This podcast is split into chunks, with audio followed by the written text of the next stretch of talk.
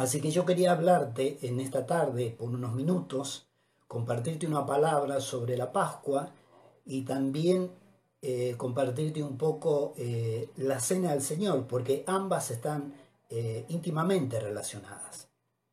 Para estos días se suelen, cristianos y no cristianos, se suelen saludar y decirse felices Pascuas, felices Pascuas y felices Pascuas.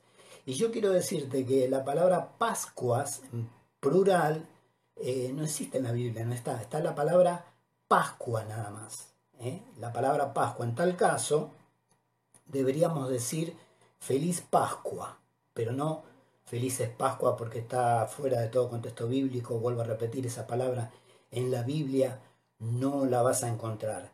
Eh, los judíos, la palabra hebrea para Pascua es la palabra Pesaj. ellos festejan, algunos judíos ortodoxos y otros que no lo son, también lo saben festejar, la Pascua. ¿eh? Nosotros vamos a ver qué es la Pascua, dónde se instauró la Pascua, de dónde viene la Pascua. Así que si querés acompañarme por unos minutos, abrí tu Biblia en el libro de Éxodo, Éxodo capítulo 12, del 1 al 14, te voy a leer, eh, y si no querés abrir la Biblia o no tenés ganas, bueno, yo te la voy a leer. Lo importante es que escuches, porque la fe viene por el oír, por el oír, y el oír por la palabra de Dios. Fíjate que, que, bárbaro que es esto, ¿no? Porque no dice la fe viene por el leer, dice la fe viene por el oír y el oír la palabra de Dios. Lo que pasa es que cuando si vos oís la palabra de Dios y a la vez la estás leyendo, la palabra de Dios te entra por el oído y te entra por los ojos también. O sea, te va a quedar o te va a quedar. Así que bueno, Éxodo capítulo 12, versículo 1 en adelante dice, habló Jehová a Moisés y a Aarón en la tierra de Egipto diciendo, este mes será principio de los meses para vosotros, será este el primero de los meses del año. Hablad a toda la congregación de Israel diciendo, en el 10 de este mes tómese cada uno un cordero, según las familias de los padres, un cordero por familia. Versículo 4. Mas si la familia fuere tan pequeña que no baste para comer el cordero, entonces él y su vecino inmediato a su casa tomarán uno según el número de las personas, conforme al comer de cada hombre, haréis la cuenta sobre el cordero. Fíjate vos que el Señor está dando indicaciones para celebrar la Pascua. Antes de esto, nosotros, bueno, la mayoría sabemos que eh, la plaga que iba a venir ahora, que era la muerte de los primogénitos, hubieron nueve plagas más, eh, y así todo Faraón se endurecía y no, no quería dejar salir al pueblo de Israel de esclavitud. Entonces, esta iba a ser la última plaga, la muerte de los primogénitos. Entonces el Señor le dice, bueno, tienen que prepararse, pero antes de que salgan, antes de que tengan la libertad, tienen que eh, celebrar la Pascua, tienen que comer este cordero. Entonces, fíjate, fíjate qué bárbaro que era esto, porque él decía eh, un cordero por familia, pero si había una familia que eran dos personas, no se iban a poder comer el cordero sí, iban a poder comer, pero iba, a sobrar un montón. Entonces la idea del Señor era que esas dos personas, que era una familia, por ejemplo, se juntaran con su familia inmediata, que por ahí eran cuatro y entre seis, sí se iban a poder este, comer un poco más el cordero. Quizá iba a sobrar, pero eh, podían comer un poco más. Eh, eso es para tener en cuenta, porque no era cuestión de comer, que una persona mate un cordero, lo cocine lo coma y lo que sobre, no, no. Era, era una cosa delicada el cordero. Luego el punto número, el versículo número 5 dice, el animal será sin defecto, macho de un año, lo tomaréis de las ovejas o de las cabras. Ya empezó a presentar a Jesús. Tenía que ser sin defecto, como Jesús. Ya esto era el tipo de lo que había a venir. Jesucristo, el Cordero de Dios que quita el pecado del mundo. Aleluya. El animal será sin defecto, macho de un año lo tomaréis de las ovejas o de las cabras. Y el versículo 6 dice, y lo guardaréis hasta el día 14 de este mes, y lo inmolará toda la congregación del pueblo de Israel entre las dos tardes. Otra palabra clave para poder ver a, Jesucristo asomándose, inmolar, inmolar, matar, ¿eh? para consagrar el Cordero de Dios que fue inmolado por amor a nosotros. Otra palabra más valedera. El versículo número 7 dice el Señor, y tomarán de la sangre y la pondrán en los dos postes y en el dintel de las casas en los que han de comer. Y aquella noche comerán la carne asada al fuego y panes sin levadura con hierbas amargas lo comerán. Bien. El versículo 7, venimos viendo que al cordero había que matarlo, había que hacerlo asado, ahora lo vamos a ver, y la sangre había que ponerle en los dinteles de la puerta, los postes de la puerta y en los dinteles. Luego vamos a hablar un poquito más sobre, sobre este asunto. ¿Y cómo lo tenían que hacer? lo tenía que hacer asado. ¿eh? Versículo 8 dice, y aquella noche comerán la carne asada al fuego y panes sin levadura. Eh, la levadura casi siempre en la Biblia viene a ser tipo del pecado con hierbas amargas lo comerán. O sea que hasta el día de hoy aún los judíos lo festejan así. Eh, comen el, cordero pascual y también lo acompañan con las hierbas eh, amargas.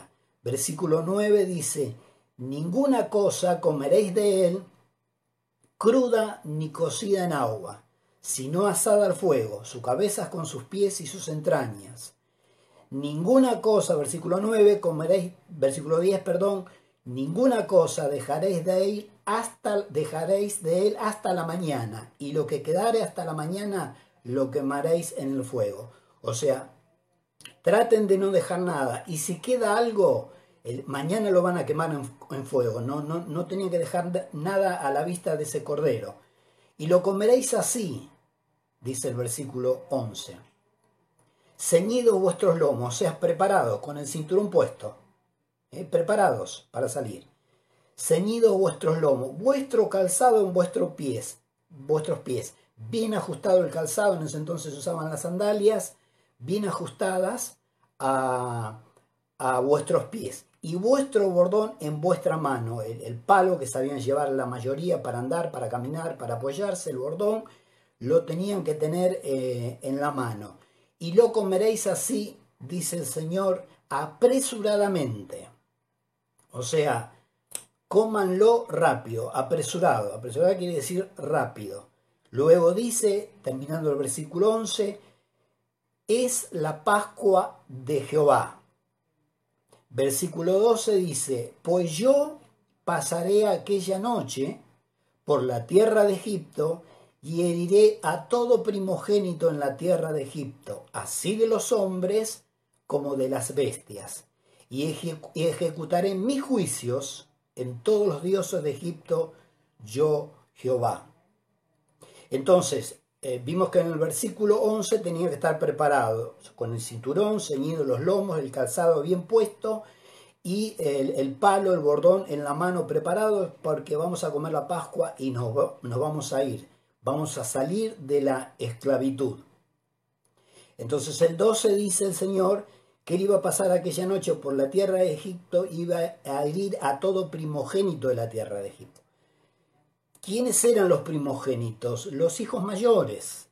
¿Eh? Si había una familia de, de judío y tenía cinco hijos, el hijo mayor, si la familia israelita no ponía en el dintel de los postes de la puerta de la casa la sangre, ese hijo se moría, se moría el hijo mayor, como se moría también el animal mayor, si había una vaca que era la, la primera, esa se iba a morir. Eso podía pasar tanto en los egipcios como en el pueblo de Dios. Pero en el pueblo de Dios no pasó porque todos, eh, advertidos por el Señor, hicieron lo que dice aquí la palabra de Dios. Pusieron en los dinteles de la puerta y en los postes la sangre que habían matado del Cordero, eh, entonces no iba a, a suceder eso. Dice, y ejecutaré mis juicios en todos los dioses de Egipto, yo Jehová. Versículo 13. Y la sangre os será por señal en las casas donde vosotros estéis. La sangre iba a ser una señal. Y esta es la palabra. Y veré la sangre y pasaré de vosotros. Y no habrá en vosotros plaga de mortandad cuando hiera la tierra de Egipto. Ahora yo digo, qué bárbaro que es, ¿no? Porque mm, no te hace recordar esto, no te hace ver al tiempo que nosotros estamos viviendo hoy, que estamos encerrados en nuestra casa, en nuestras casas, que no podemos salir, eh, faltan nada más que el cordero y la sangre, pero es un tiempo que nunca antes, al menos lo dije la vez pasada, en mi generación se vivió esto, ¿no? Y, parece que va todavía para unos días más. Pero esta es la palabra. La señal iba a ser la sangre. Y el Señor iba a ver la sangre y iba a pasar, dice, y veré la sangre y pasaré de vosotros. Eso es Pascua. Pascua quiere decir pasar. Pascua quiere decir pasar por alto. Por eso yo me he sorprendido, me he sorprendido y no en varias oportunidades porque algún hermano te dice feliz Pascua y vos le decís, bueno, gracias. Y si vos le decís, ¿qué quiere decir Pascua? Ah, no sé, te dice, pero feliz. No, no, no, tenemos que saber qué quiere decir Pascua. Pascua quiere decir pasar, pasar por alto. Esta es la palabra, y veré la sangre y pasaré de vosotros. Pasa, esa es Pascua, pasar de vosotros. ¿eh?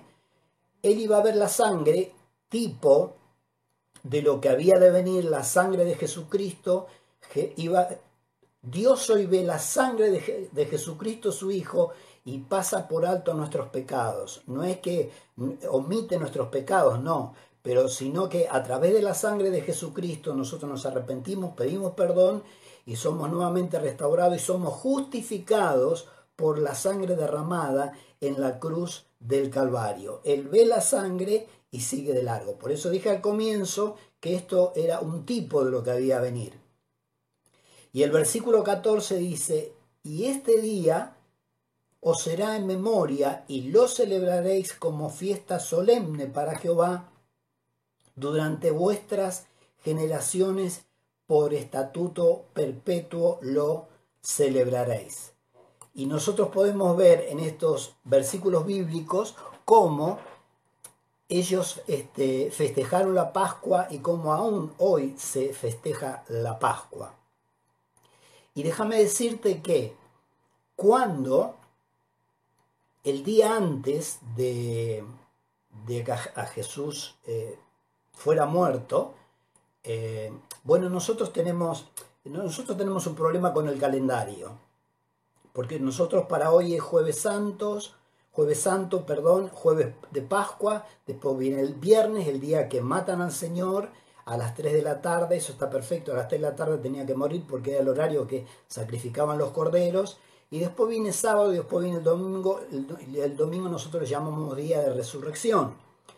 Pero según la Biblia, el Señor Jesús tenía que estar, eh, la señal era la señal de Jonás, tenía que estar, como Jonás estuvo tres días y tres noches en el vientre del gran pez, dice la Biblia, del gran pez, así también el Hijo de Dios iba a estar tres días y tres noches en el centro de la tierra, o sea, en el infierno. Ahora, si Jesús murió, suponete, eh, murió el viernes a las 3 de la tarde, sábado a, sábado a las 3 de la tarde sería un día, domingo a las 3 de la tarde sería dos días, y el Señor no resucitó un domingo a la tarde, sino que resucitó un día en la mañana. O sea, que más o menos sería un día y medio. Entonces los tiempos nos dan, no dan. El problema es que nosotros nos basamos en el calendario gregoriano, y una cosa es el calendario gregoriano que empieza a las 12 de la noche y un minuto y termina a las 12 de la noche, o sea, 24 horas, y el calendario hebreo empieza eh, cuando termina el ocaso, ponele, por ejemplo, a las 6 y un minuto de la tarde y termina al otro día a las 6 de la tarde. Entonces ya ahí tenemos un problema. Pero vos podés buscar en, YouTube y vas a encontrar varios este, hermanos, algunos siervos de Dios, que te explican qué día es el que murió. Algunos dicen, yo vi uno, por ejemplo, que decía que es un miércoles. Entonces él te va explicando con dibujito y todo, eh, para que de esta manera, que, muere Jesús el miércoles, eh, puede llevar tres días y tres noches, ¿eh? o sea, tres días completos, con mañana y con noche. Ahora resulta que vos lo ves a él explicando con la pizarra y todo, y llega el sábado, y en el sábado se cumplen los tres días. Eh, y el domingo le quedó ahí. Entonces yo digo, ¿no se da cuenta que Jesús resucitó el domingo a la mañana? Dice el primer día de la semana. El primer día de la semana es el domingo. Pero bueno, busca en, en internet y más o menos vas a ver que vas a encontrar alguno que te diga precisamente eh, cuándo, era la Pascua eh, y cuándo murió Jesús y cuándo resucitó. También dicen de que había en la Biblia dice eh, la Pascua era un, día solemne, sagrado, y parece que había dos sábados, un sábado que era el día normal de los días de semanas, y también un sábado solemne como una fiesta solemne. Eh, es, una historia que si vos querés estudiarla, estudiala. Bueno, nosotros nos, venimos moviendo así y bueno, creemos que hoy es jueves y es Pascua y bueno, ya hace tiempo que nos venimos moviendo así, así que sigamos así mejor. Ahora, cuando Jesús eh, lo van a entregar, cuando Judas lo va a entregar, ellos, Jesús con sus discípulos, estaban festejando la Pascua. Estaban festejando la Pascua y estaban comiendo el cordero pascual. Estaban comiendo un cordero asado, lo estaban comiendo. Estaban festejando como acabamos de leerlo eh, nosotros recién. Entonces, de esa Pascua, sale la cena del Señor. Por eso te dije al comienzo que están íntimamente ligadas, porque de la Pascua, de festejar la Pascua, sale la cena del Señor. Y yo pensaba eh, y decía, ¿cómo, ¿cómo es? no Porque el Señor un día antes está festejando la Pascua. ¿Qué, ¿Qué es lo que se festejaba la Pascua? festejaban cómo el Dios Todopoderoso había sacado a Israel de esclavitud de los egipcios, de esclavitud de Faraón. Eso es lo que se festejaba. A la vez empezaba siete días de fiesta de los panes sin levadura. Eh, eh, eh, eran paralelos, corría. La Pascua empezaba y empezaba los, la fiesta de los siete panes, de los panes, perdón, sin levadura. Duraba siete días esa fiesta. Entonces Jesús estaba festejando eso con sus discípulos. Como Dios había sacado de Egipto a su pueblo. Y de alguna manera nosotros hoy festejamos cómo Dios nos sacó de Egipto, el mundo, a nosotros y nos hizo libre. También lo festejamos eso nosotros. Yo soy libre porque Jesús me sacó de Egipto. ¿eh? Por eso, y vos también, por eso sos libre. Entonces el apóstol Pablo escribe en Primera de Corintios 11, 23 en adelante, dice, porque yo recibí del Señor lo que también os he enseñado, que el Señor Jesús, la noche que fue entregado, tomó pan y habiendo dado gracias, lo partió y dijo, tomad, comed, esto es mi cuerpo que por vosotros es partido. Haced esto en memoria de mí. Luego dice el versículo 25, Asimismo tomó también la copa, después de haber cenado diciendo, esta copa es el nuevo pacto en mi sangre. Haced esto todas las veces que la bebiereis en memoria de mí.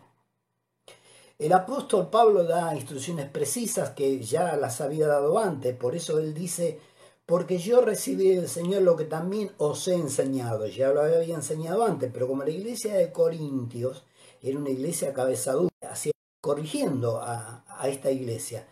Entonces él dice, ¿cómo recibió eso el Señor? Bueno, a lo mejor a través del Espíritu Santo o a través de las enseñanzas de los otros apóstoles, pero él lo recibió del Señor.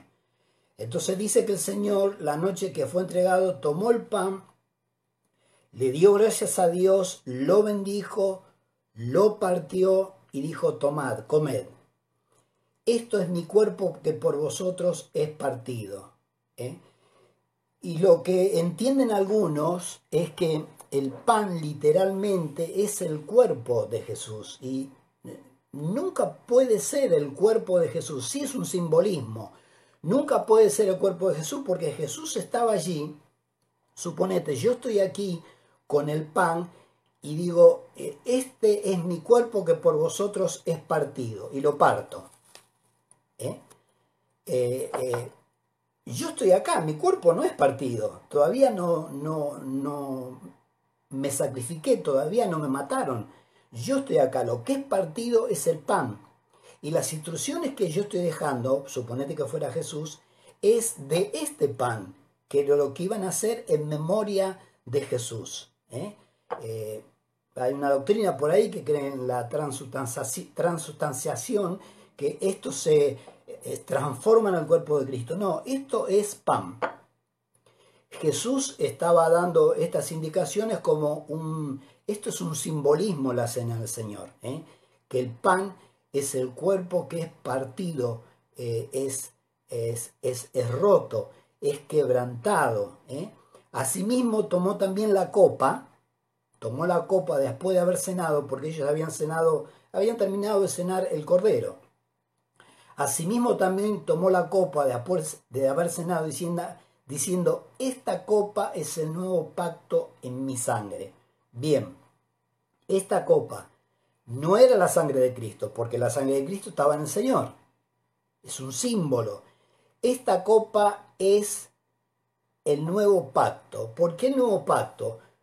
Porque en los antiguos pactos eh, eh, solamente entraba el pueblo de Israel, solamente entraban los judíos. Pero este iba a ser un nuevo pacto, iba a ser el pacto de gracia, iba a ser el último pacto que hizo Dios con el hombre, porque siempre los pactos fueron hechos de Dios con el hombre, no del hombre con Dios, en el Antiguo Testamento. Este fue el último pacto que está basado en la sangre de Jesucristo su Hijo. Dice, esta copa es el nuevo pacto en mi sangre, en la sangre de Jesús. Ahí es donde entramos nosotros los gentiles. Ahí es donde entro yo que no soy judío, donde entras vos que no sos judío. ¿eh? Gracias a este nuevo pacto. Dice en mi sangre, haced esto todas las veces que la bebiereis en memoria de mí. Tanto el pan que simboliza el cuerpo de Cristo como el vino que simboliza la sangre de Jesús, tanto lo uno como lo otro, dice el Señor que lo hagamos en memoria de Él. ¿eh? Es eh, es recordando, es traer, vos fíjate qué es, la cena del Señor, que no sé por qué le decimos Santa Cena, la Biblia dice cena, no dice santa. Ahora por ahí vos dirás, bueno, lo que pasa que eh, eh, el pan es santo, el vino es santo, sí, bueno, nosotros también somos santos. Entonces yo sería San Charlie, el pastor Oscar sería San Oscar, y cuando ungimos con aceite, el aceite santo y la silla santa y todo eh, es una historia, ¿eh? Es una historia y te voy a, te voy a decir otra cosa más. seguramente vos tenés una Biblia que dice San Mateo. ¿Por qué San Mateo? Vos vas a decir, bueno, porque eh, es, un, es, un, santo que ya nos predecedió y está con el Señor. es Mateo. Bueno, entonces yo también soy un santo, vuelvo a repetir, que estoy con vida, que todavía no fui al cielo y sería San Charlie. No es así. Mi nombre es Charlie y listo obviamos el Sam. Pero bueno, estamos acostumbrados este, a decir Santa Cena, pero no es Santa Cena, es la Cena del Señor. Entonces dice el Señor, dice el apóstol Pablo, todas las veces que bebieres este vino y que comiere este pan, hacerlo en memoria de él. O sea, traemos eh, eh, al presente, actualizamos la muerte del Señor Jesucristo. actualizamos que el cuerpo de él fue roto, molido, porque, porque él llevó mi paz. El castigo de nuestra paz fue sobre él. Y por su llaga, dice la Biblia, fuimos nosotros curados. Por favor, quiero que tomes atención en, esto que te voy a decir. La Biblia dice por su llaga, no dice llagas.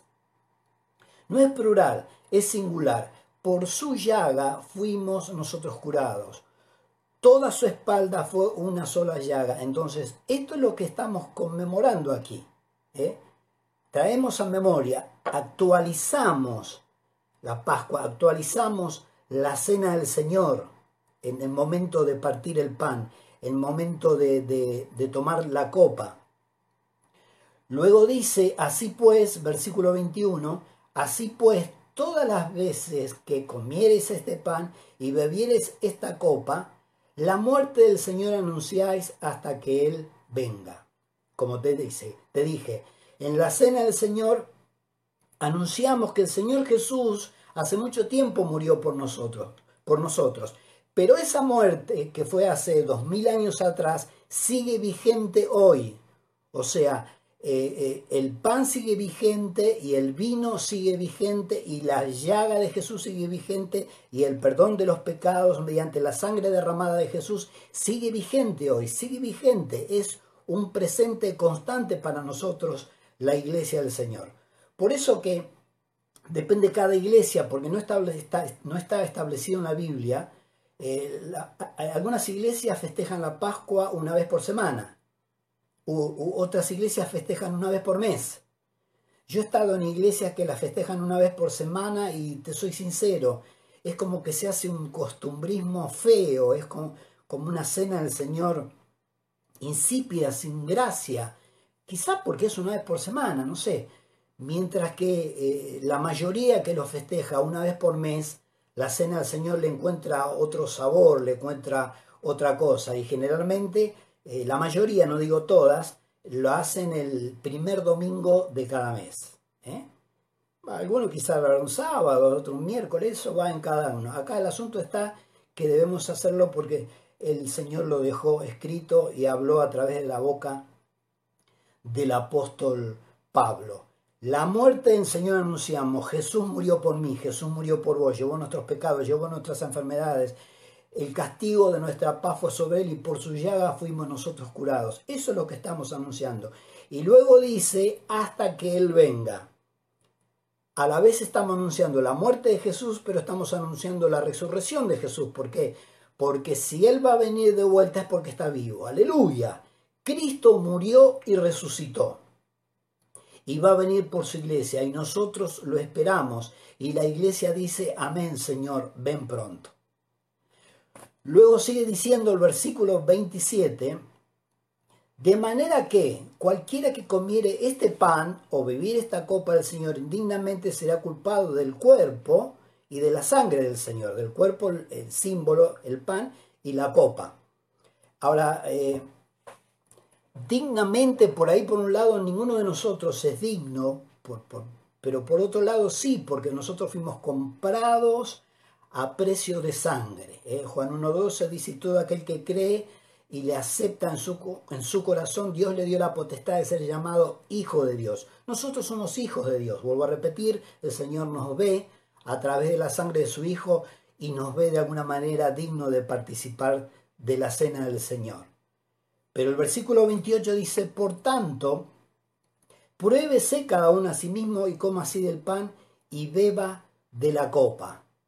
Pruébese, ¿qué quiere decir? Que te examines. Más adelante está el versículo 19, dice, porque el que come y bebe indignamente, sin discernir el cuerpo del Señor, juicio come y bebe para sí. Entonces, esto de, de, probarme a mí mismo, ¿qué es? Eh, por eso también en las, en las iglesias, antes de participar de la cena del Señor, este, solemos decir, bueno, este, tomate un minuto para ponerte a cuentas con el Señor. Y ahí es donde nos examinamos a nosotros mismos. No se puede tomar la cena del Señor en pecado, en falta.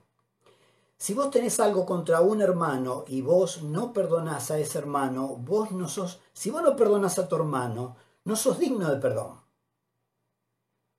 Porque el Padre nuestro dice, perdonad mis ofensas así, yo como, así como yo perdono las ofensas de los demás. Entonces, si yo tengo algo contra un hermano y no lo perdono, no soy digno de participar de la cena del Señor. ¿Por qué? Porque voy a comer juicio el pan y voy a beber juicio el vino. Y también eh, sé de casos de que hermanos están en la iglesia y se está festejando la cena del Señor y como ellos saben que eh, si participan en pecado, comen juicio y beben juicio y luego van a ser disciplinados por Dios, Entonces, ¿qué hacen? No participan de la cena del Señor. Eso para mí es doble pecado. ¿Por qué? Porque debemos participar de la cena del Señor. Y el otro problema, ¿cuál es? No ponerse a cuenta con el Señor porque tiene algo contra un hermano. No le dice al Señor, Señor, te pido que me perdones porque tengo esto con mi hermano. Por un lado, por el otro lado no va y le pide perdón a su hermano. Porque eso sería lo real y concreto. Porque pedir al Señor, perdón al Señor, de todas maneras el Señor lo sabe le pidamos perdón, no de, de todas maneras lo sabe, pero el asunto es levantarse e ir al hermano y decirle, mira, te pido que me perdones porque pensé mal de vos por esto y por otro. Eso es ponerse a cuenta, eso es examinarse. Porque el que come y bebe indignamente, luego dice el 29, sin discernir el cuerpo, el cuerpo del Señor, juicio come y bebe para sí. Por lo cual hay muchos enfermos y debilitados entre vosotros y muchos duermen. Es bravo esto. ¿eh? Por otro lado, debemos discernir. ¿Qué es discernir? Discernir es diferenciar. Es la palabra eh, griega diacrino. Diacrino, que quiere decir diferenciar, distinguir, hacer diferencia, juzgar. Juzgar. Acrino. Entonces yo tengo que discernir el pan del Señor. Yo tomo un pedacito de este pan, generalmente tenemos un pedacito así, del pan y participamos todos juntos. Pero antes de participar, yo tengo que discernir. Entonces, con ese pedacito de pan en mi mano, yo pienso y digo, esto simboliza el cuerpo de Cristo. Siendo un pan que es el mismo Jesús y del mismo pan cada uno sacó un pedacito, eh, somos uno, somos una unidad, estamos reunidos juntos, los, los hermanos juntos reunidos en armonía. Entonces yo tengo que discernir que esto es símbolo del cuerpo de Jesús molido en la cruz del Calvario. Lo tengo que pensar. ¿eh? ¿Y qué llevó Jesús en su cuerpo? ¿Qué llevó? Llevó mis enfermedades. Entonces, si yo creo esto, aún puedo tener sanidad. Si tengo alguna enfermedad en mi cuerpo, aún yo puedo tener sanidad divina en el mismo momento que como el pan. ¿Por qué? Porque estoy creyendo que Él llevó mis enfermedades en este símbolo de su cuerpo.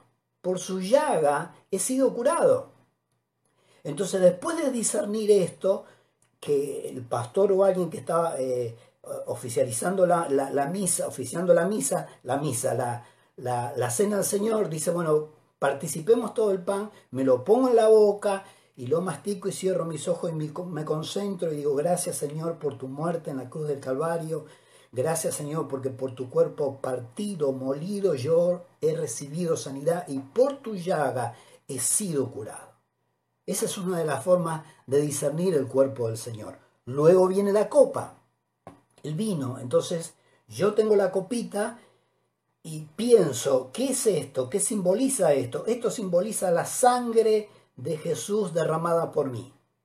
Le derramó hace muchos años atrás, dos mil años atrás, pero aún sigo, sigo vigente hoy. Si yo, hoy, si yo hoy peco, la sangre de Jesucristo derramada hace tanto tiempo atrás, se hace vigente hoy y recibo perdón de mis pecados. El pecado ya está, yo solo tengo que eh, declararlo, confesarlo. Eh, entonces, esta sangre simboliza que Jesús murió por mí, que derramó su sangre en la cruz del Calvario para que tuviera eh, para que mis pecados, perdón, fueran remitidos, llevados a distancia, más precisamente al fondo del mar. Y Dios que es Dios nunca más se acuerda de esos pecados.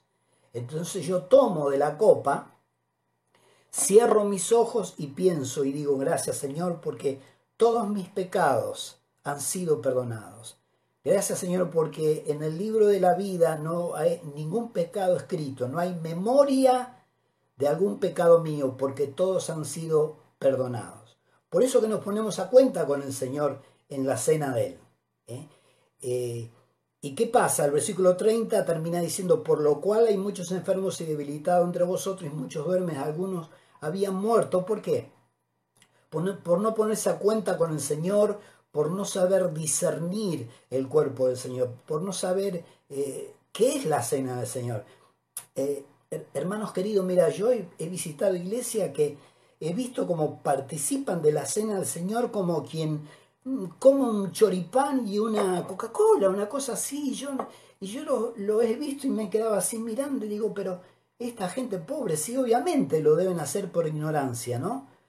Pero digo, pobre, no están discerniendo absolutamente nada. Para terminar, esta es la pregunta a veces del millón. ¿Puede uno que no se bautizó participar de la cena del Señor?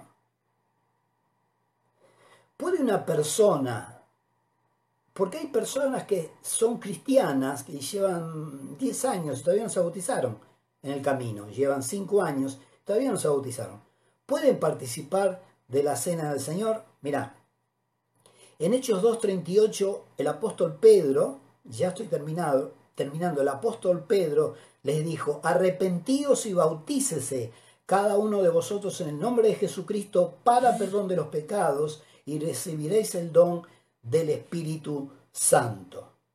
Entonces la palabra es esta, arrepentíos y bautícese. Primero viene el arrepentimiento y luego que bautizarse. La palabra figura como imperativa, tenés que hacerlo. No, pero que yo, tenés que hacerlo el bautismo en agua es un mandamiento. Y si vos amas a Dios, tenés que obedecer. Si vos no pasaste por las aguas del bautismo, que es un mandamiento, ¿cómo vas a participar de estos elementos que para nosotros son sagrados? El pan y el vino, símbolos del cuerpo de Jesús y la sangre de Jesús derramada en la cruz del Calvario. Entonces yo creo que tenemos que tener cuidado con esto, ¿eh? porque por ahí el hermano no lo sabe, pero nosotros que ya somos crecidos, lo sabemos. Eh, ¿Vos eh, querés participar de la cena del Señor y no, te bautizaste? Sí, quiero participar de la cena del Señor. Bueno, bautizate. En el próximo bautismo que haya, bautizate y vas a poder participar con todos los hermanos de la congregación de la cena del Señor. Espero que esta palabra te haya bendecido y ya vamos a estar orando y ya vamos a estar cerrando este vivo. Señor,